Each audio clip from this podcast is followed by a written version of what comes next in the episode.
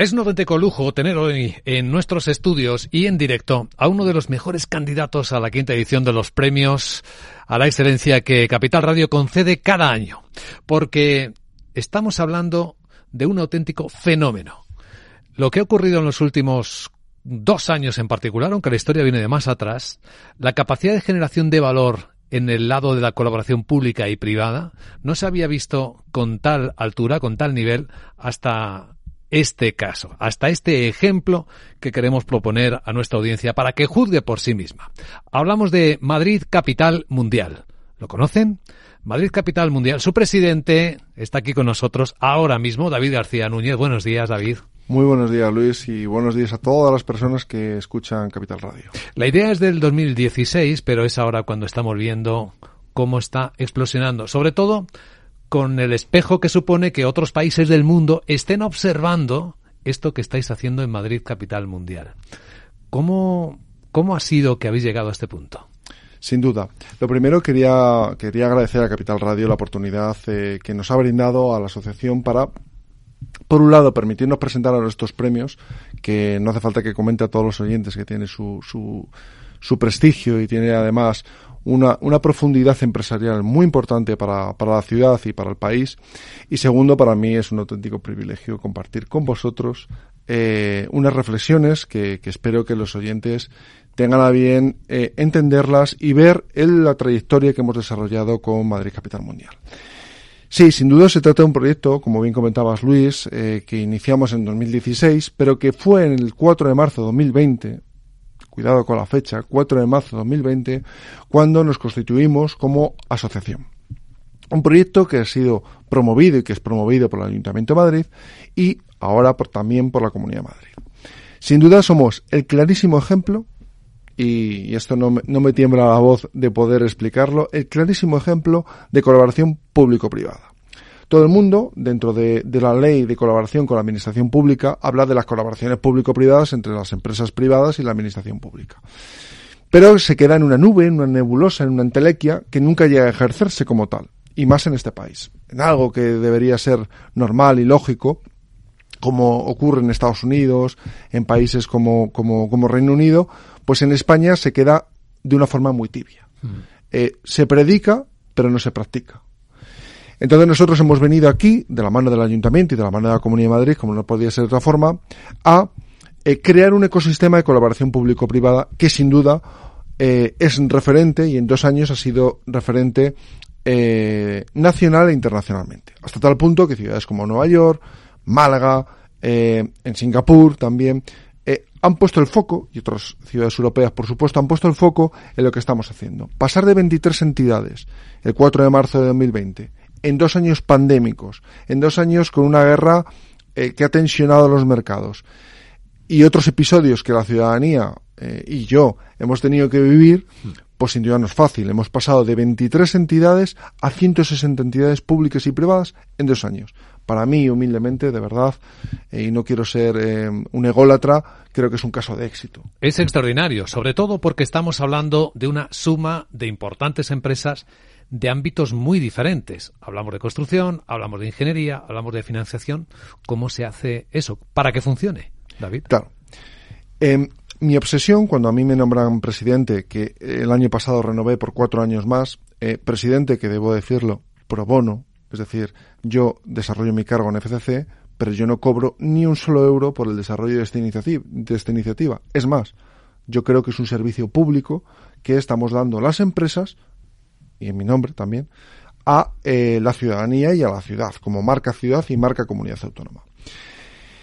Es un caso de éxito, como bien comentaba y como tú bien preguntabas, por dos motivos. Uno, porque mi obsesión desde que me nombraron presidente eh, ha sido conjugar un ecosistema empresarial que hablase al mismo nivel con la administración pública, presentando proyectos innovadores y sostenibles y permitiendo la ejecución y desarrollo de esos proyectos. Claro, ese ecosistema empresarial no se basa solo en un sector, sino se basa en conjugar y hacer atractivo eh, este proyecto para el resto de, sectores del ecosistema empresarial madrileño, que conjuga universidades, fundamental para la atracción del talento, empresas de construcción, ingeniería, tecnológicas, arquitectura, fondos de inversión, certificadoras, Eh, empresas, por ejemplo, como Otis, eh, empresas como Orona, que son empresas que montan ascensores, pero que juegan un papel fundamental en Smart Cities, en la sostenibilidad de los edificios, en cómo hacer la vida más habitable dentro de los edificios. Hasta ahora hemos estado hablando de todo lo que rodea la ciudad, pero no lo que está dentro de la ciudad, que son donde nosotros residimos. No ha sido fácil conjugar este, este, esta, esta mezcla de compañías, pero los dos ingredientes, y respondiendo a tu pregunta, ha sido hacer atractivo un proyecto que sin duda potencie la marca ciudad y atraiga inversión, y segundo, colaborar con la administración pública para hacer posible el desarrollo de esos proyectos innovadores que tienen las empresas en el desarrollo y su cajón. Hay un elemento, presidente, en esta asociación que al jurado le ha llamado muchísimo la atención. No solo, efectivamente, ese alma cuyo objetivo está muy bien señalado de atraer inversión y hacer marca de Madrid capital, una de las grandes capitales del mundo, sino también ese foco en atraer talento y en generarlo al mismo tiempo, porque uno de los problemas de nuestro tiempo es encontrar el talento necesario para desarrollar los proyectos. Es crítico, Luis es crítico y por eso nuestra obsesión de atraer a las mejores universidades dentro de la estructura organizativa, lo llamamos eh, partners académico, pero dentro de la estructura organizativa societaria de la asociación. ¿Por qué? Normalmente la universidad y la, empresa, inexplicablemente, y no lo entiendo por qué, yo que vengo de una cultura anglosajona no lo entiendo, está totalmente desligada. Es decir, no hay, no hay un vaso comunicante que una ambas y que seamos capaces de atraer el talento de la universidad, los proyectos universitarios, que muchos quedan en un cajón roto, a la empresa. y al revés, que la empresa pueda comunicarse con la universidad para indicar qué, profesiones de futuro van a demandar. De tal forma que, por gradiente, ambas entidades van a estar comunicadas y ambas entidades van a estar conectadas para un presente positivo y un futuro sumamente positivo. Resultado.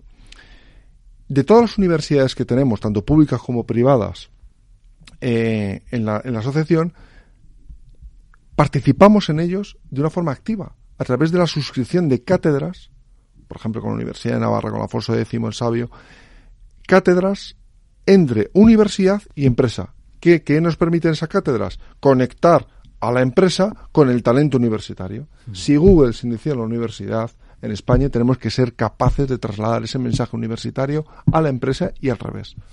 ¿Cómo trabaja en el mundo práctico una asociación como Madrid Capital Mundial? ¿Cómo plantea los objetivos y cómo los desarrolla? Pues eh, aunque resulte básico, con muchas horas de trabajo, con muchas horas de trabajo y dedicación personal. No, eh, eh, la asociación se, baja, se, se, se fundamenta o se se desarrolla bajo un plan estratégico que fue aprobado en 2020 con tres objetivos claros, crear marca Madrid, marca Madrid y marca Comunidad Autónoma y por, y por ende marca país. Eh, Madrid está unido íntimamente a los, a los intereses de España, de ahí que están los ministerios de transición energética y de transportes y agenda urbana dentro de la asociación. Por tanto, nos da una transversalidad, una transversalidad brutal. Segundo, atraer inversión a la ciudad y a la región y por ende también al país, inversión internacional.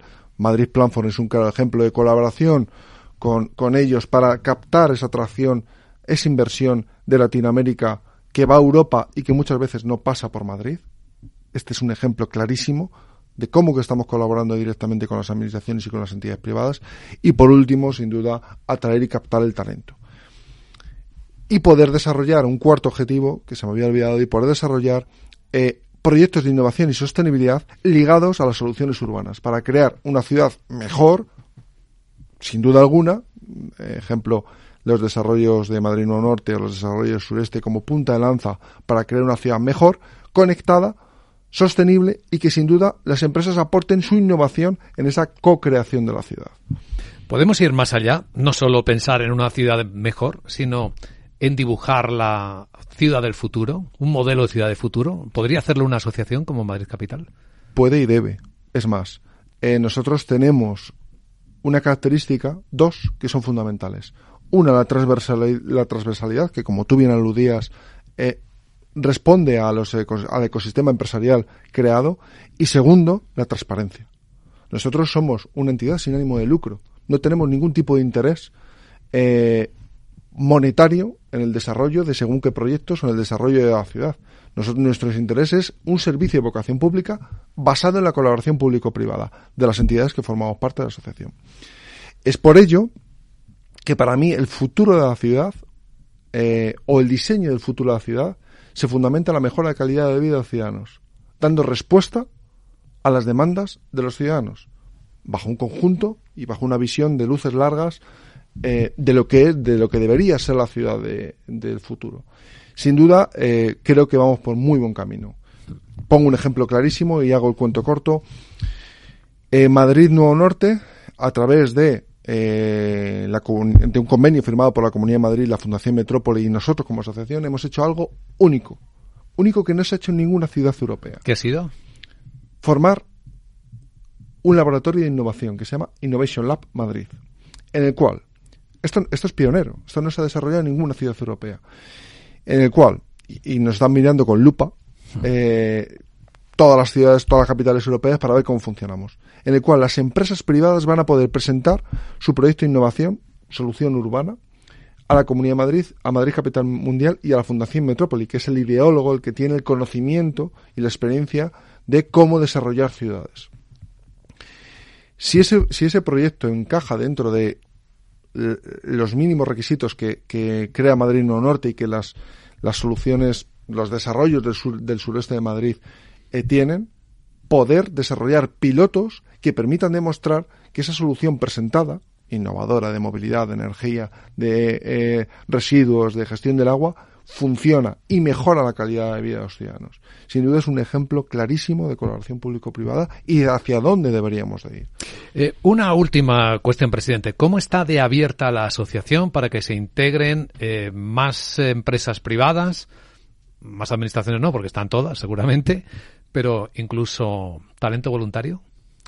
Transparencia y transversalidad es nuestro mantra. Es decir, nosotros estamos abiertos a que cualquier empresa, startup, spin-off, que tenemos algún spin-off eh, dentro de, Madrid Capital Mundial, e incluso voluntarios, puedan desarrollar su actividad dentro de Madrid Capital Mundial. Es más, tenemos un, un, un área social que es sorprendente que la desarrolla Víctor Fuertes, un área social que sin duda es referente, cuanto menos en Madrid. Con muy poquitos recursos llegamos a muchísimas acciones sociales que hemos desarrollado en los últimos años. Hemos desarrollado acuerdos con muchísimas entidades del tercer sector que colaboran positivamente con nosotros. Fundación La Par, eh, Bomberos Unidos sin Fronteras. Tenemos un montón de entidades. Resultado, voluntarios, bienvenidos. Por estas razones es obvio que merece un premio a la excelencia Madrid Capital Mundial y por muchas otras que seguramente conoceremos eh, a partir de este primer encuentro con el presidente de Madrid Capital Mundial, David García Núñez. Gracias, David. Enhorabuena por ese trabajo y esperamos todavía mucho más. Muchísimas gracias, Luis. Y yo a todos los oyentes de Capital Radio les doy la bienvenida y que por favor, sin duda, eh, vean todo lo que hacemos por Madrid y por España. Gracias.